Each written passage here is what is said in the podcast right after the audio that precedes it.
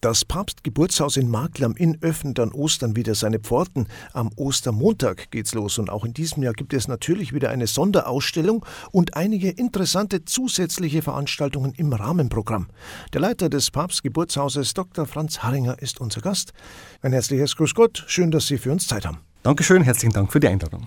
Sagen Sie, Herr Dr. Harringer, es ist die erste Saison im Papstgeburtshaus, seit der Papst Emeritus Anfang des Jahres verstorben ist. Das wirkt noch nach, kann ich mir vorstellen. Ja, der Tod von Papst Benedikt ist sicher ein Einschnitt, auch für uns im Geburtshaus in Marktl.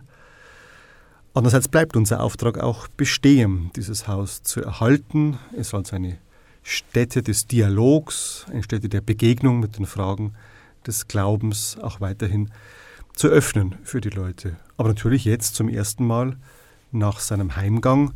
Wir werden sicher auch diese Fragen thematisieren. Was ist die Hoffnung? Auch der Christen über dieses Leben hinaus.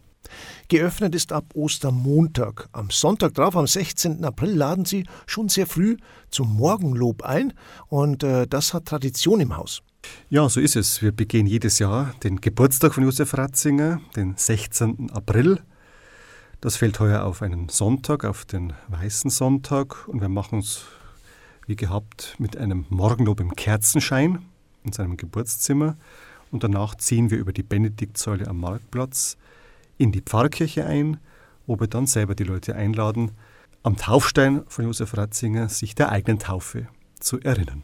Das Papstgeburtshaus bekommt eventuell neue Ausstellungsstücke, und zwar aus dem Nachlass vom verstorbenen Papst Emeritus. Wie hat sich denn das ergeben?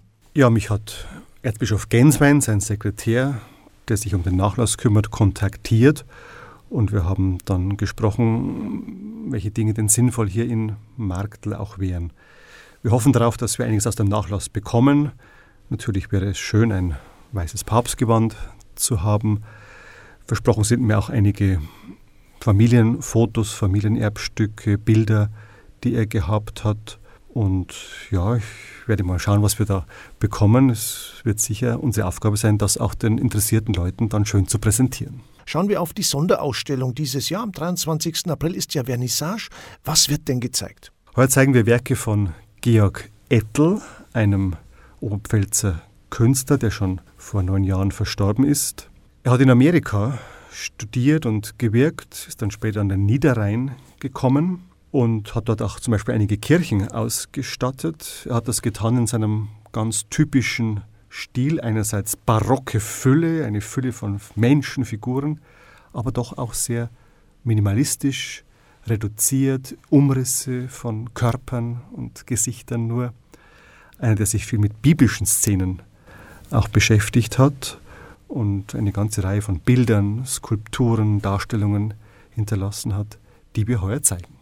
Schauen wir weiter auf das Rahmenprogramm. Am Sonntag, den 21. Mai, kommt ins Papstgeburtshaus ein Journalist, der in Rom bei Radio Vatikan gearbeitet hat.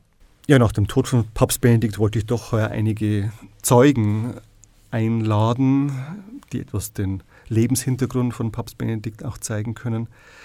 Pater Eberhard Gemmingen, ein Jesuitenpater, hat viele Jahre, über 20 Jahre, die deutsche Redaktion von Radio Vatikan in Rom geleitet hat das Wirken von Kardinal Ratzinger, später Papst Benedikt, aus der Nähe auch mitbekommen.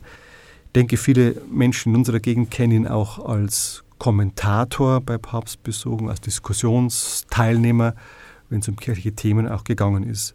Pater Gemmingen ist schon weit in den 80ern, aber immer noch sehr aktiv. Er wird berichten von der Arbeit damals in Rom. Ich werde ihn sicher auch fragen, wie das so ist. Kirche und Medien, das Bild von Josef Ratzinger in den Medien denke, da kann er als Medienexperte uns aus erster Hand da was sagen. Im Juni steht dann im Papstgeburtshaus eine Lesung mit Hubert Ettel auf dem Programm.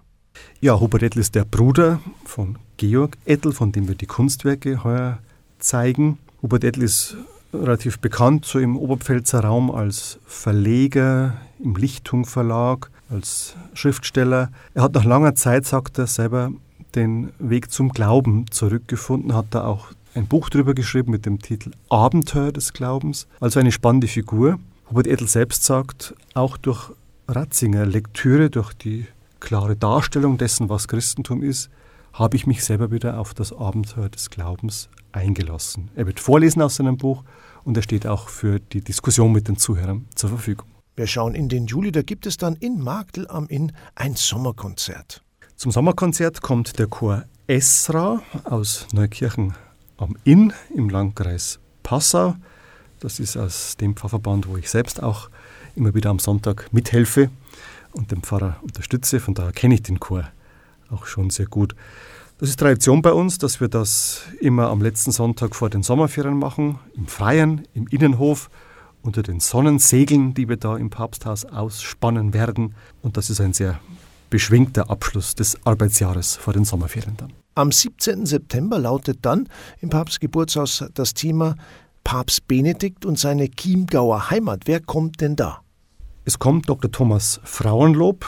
Er hat früher das Studienseminar in Traunstein geleitet, in dem auch die beiden Ratzinger Brüder äh, damals als Schüler untergebracht waren.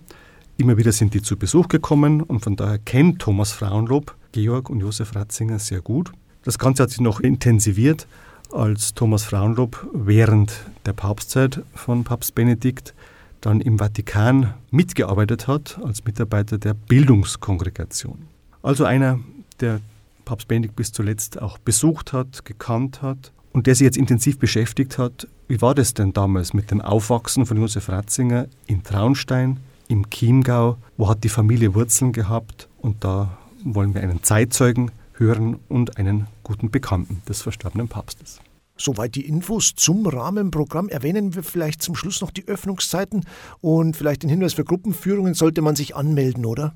Wir haben geöffnet, wie immer von Ostermontag bis zum 4. Oktober zum Franziskusfest. Unsere Öffnungszeiten sind montags, mittwochs und donnerstags 10 bis 12, 14 bis 16.30 Uhr.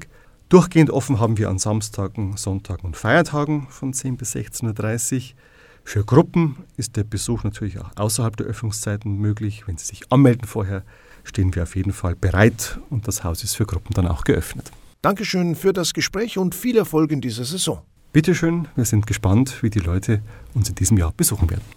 Der Leiter des Papstgeburtshauses, Dr. Franz Haringer, war unser Gast. Geöffnet ist das Papstgeburtshaus bis 4. Oktober. Alle Infos finden Sie auch unter www.papsthaus.eu.